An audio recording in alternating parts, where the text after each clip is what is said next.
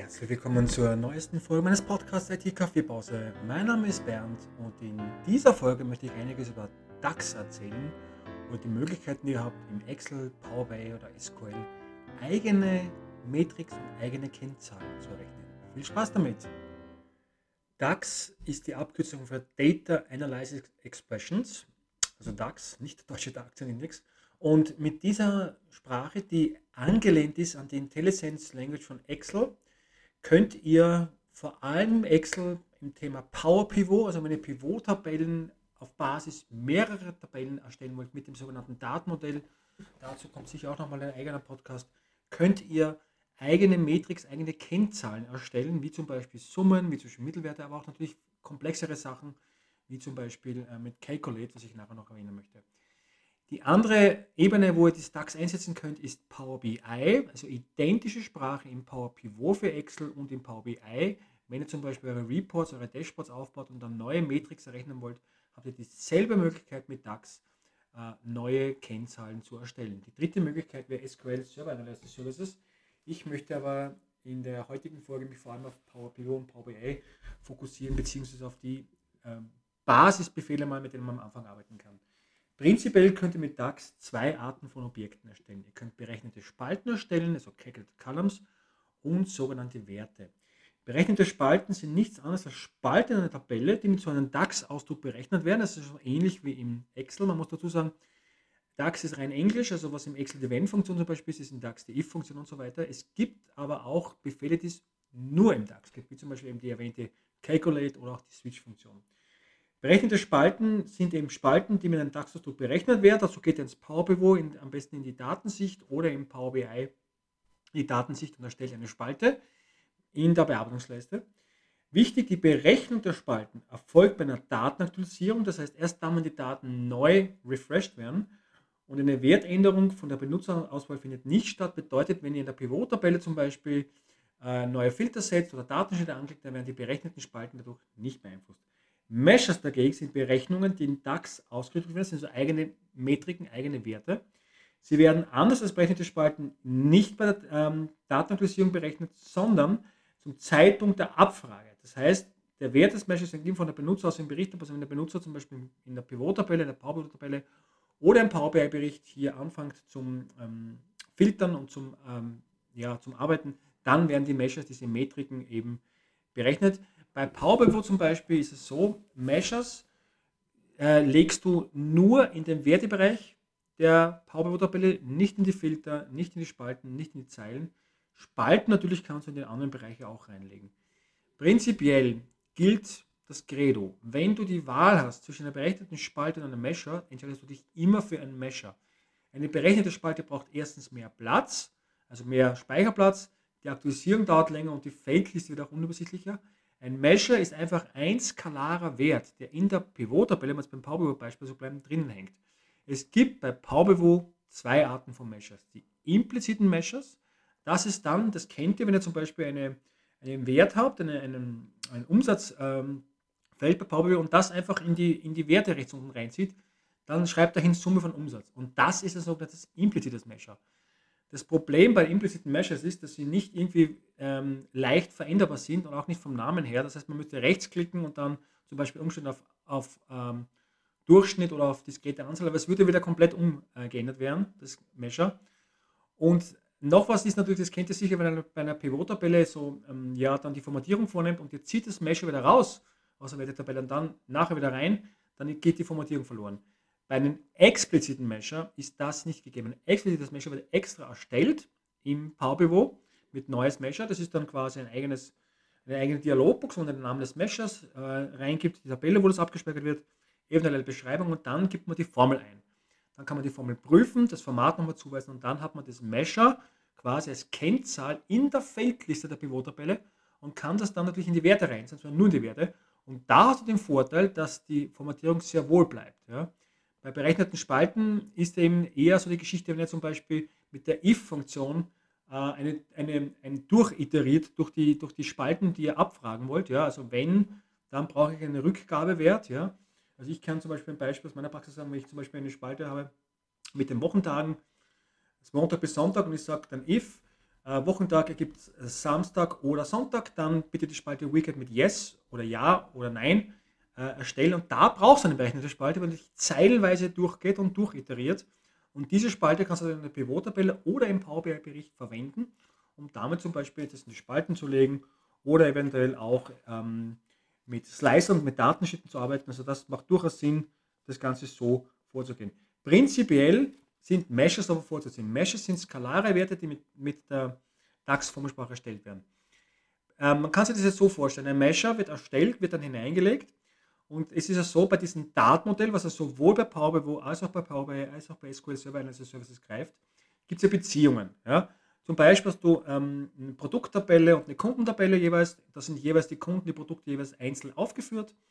Mit den ganzen Produktdaten in der einen Tabelle, mit den Kundendaten in der anderen Tabelle, einzeln für Lookup-Tables.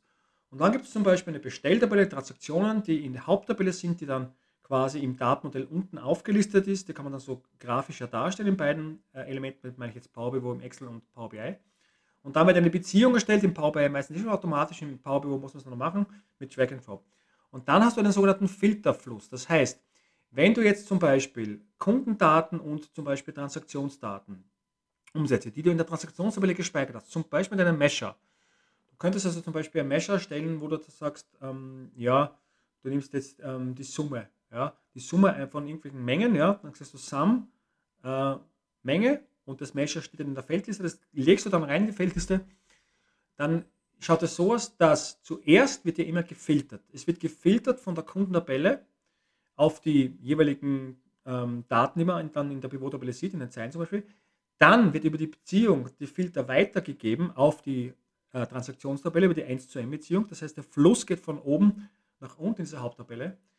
Dann wird die Transaktionstabelle dementsprechend gefiltert mit den Werten und erst dann wird das Mesher berechnet. Ja? Also ist zuerst einmal dieser Filterkontext und dann erst wird das Mesher berechnet, eben was man in diesem Mesher festlegt. Ja? Das heißt, das Mesher ist immer abhängig vom Filterkontext in der Tabelle. Es gibt bei diesen ganzen DAX-Möglichkeiten ja Auswertungskontexte. Auswertungskontexte sind dann schon ein bisschen aufwendigeres Thema. Man kann es jetzt kurz äh, so summieren, es gibt Filterkontext und Zeilenkontext. Das heißt, ähm, der Filterkontext filtert immer das ganze Modell, also das ist jetzt beim Mesher. Der Zeilenkontext iteriert oder wiederholt sich über eine Tabelle. Um dieses Ganze zu verstehen, das Verhalten dieser DAX-Formeln, die komplett neue Möglichkeiten äh, bieten, ähm, sollte man natürlich hier beide Ausführungskontexte berücksichtigen, verstehen, da beide gleichzeitig gültig sind. Ja. Bei einer berechneten Spalte erstellt DAX automatisch sogenannten Zeilenkontext. Man kann aber auch einen Zeilenkontext beim äh, Iterator bei einer X-Function machen. Aber wie gesagt, dazu dann kommt da sicher mal ein Video auf der Tutorial Academy. Heute hier geht es nur mal um Überblick. Ja. Bei einem Mesher ist jetzt der Filterkontext. Ja. Das heißt, äh, wenn das Mesher hineingelegt wird, zum Beispiel der Pivot-Tabelle in den Wertebereich, dann wird zuerst gefiltert. Each cell is an island, sagt man ja. Und dann wird das Mesher auf, ähm, ausgeführt. Und genauso läuft es auch eben bei Power BI Berichten. Es gibt allerdings natürlich einen Befehl oder einen Hauptbefehl mal, im DAX, die Calculate. Und die Calculate ist ähm, insofern äh, ganz interessant, das ist quasi die Mutter ähm, aller Funktionen. Mit der Calculate kann man quasi einen eigenen Filterkontext äh, definieren. Also man könnte schon sagen, stellt euch vor, ihr habt jetzt zum Beispiel eine Tabelle, ja, ein Büro mit drei, vier Ländern und mit Umsätzen. Ja.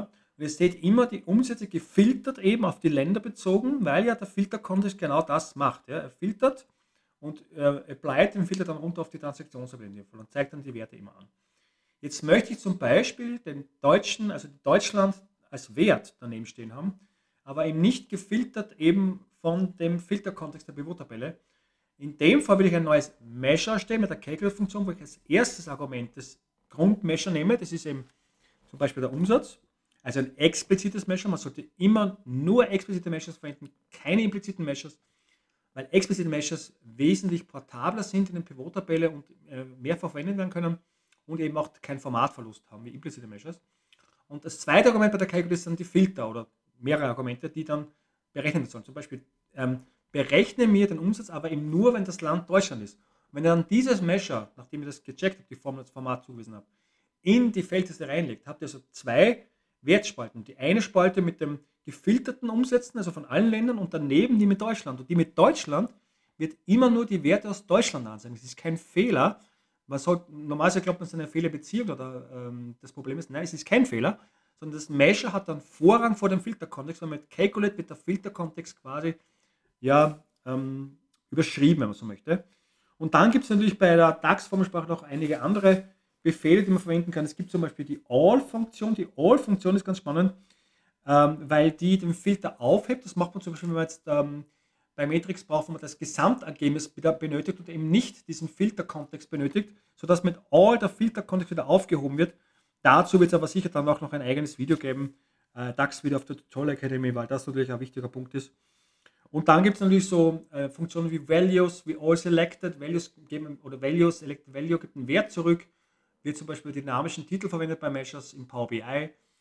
Ja, und dann gibt es nämlich noch All Selected, da werden äh, Slicer-Werte werden übernommen und wird äh, trotzdem richtig angezeigt. Das ist ein eigenes Thema für sich. Auch dazu kommt sicher noch mal ein Video auf der Tutorial Akademie. Es geht hier nur mal, dass man so ein bisschen Überblick hat, dass man weiß, DAX hat Measures, denen man eventuell Vorzug geben sollte, weil sie keinen Speicherplatz, auch keinen Speicherplatz brauchen. Berechnete Spalten, die manchmal eben auch wichtig sind, aber wenn man die Wahl hat, zum Beispiel, wenn man jetzt hat, Beispiel, man hat eine Spalte in den Ursprungsdaten äh, mit ähm, Mengen und mit Preis. Jetzt könnte man natürlich hier den Umsatz oder berechnen, sagt man Menge mal Preis. Ja? Man macht eine Spalte, wie man es im Excel kennt, Menge mal Preis, bekommt dann jede Zeile dort den Preis, also den Umsatz und hat dann unten den Gesamtumsatz. Das braucht aber verdammt viel Platz, weil eine eigene Spalte erstellt wird. Du musst dir vorstellen, jedes Mal wird dann doch jede Zeile durchiteriert ja, in dem ganzen äh, Datenmodell.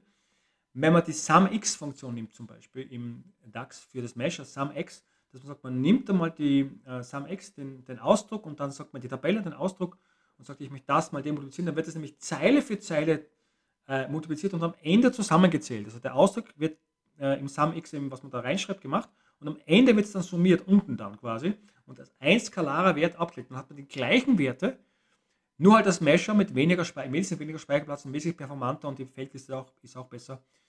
Also Mesher sind berechneten Spalten immer vorzuziehen, wenn man eben die Wahl zwischen beiden Objekten, dann auf jeden Fall ein Mesher, aber das äh, jetzt nur zu Beginn, da kommen dann in nächster Zeit sicher dann noch eigene, eigene Punkte. Wie gesagt, nicht vergessen, die Calculate, wenn man die hat, wenn man die verstanden hat, die Funktion, das ist ein eigener Filterkontext definiert, dann ist man schon sehr weit in der DAX-Welt. Weil mit DAX, glaubt mir, habt ihr komplett neue Möglichkeiten da, was ihr machen könnt, um eben im Datenmodell für euch äh, neue Metriken zu erstellen.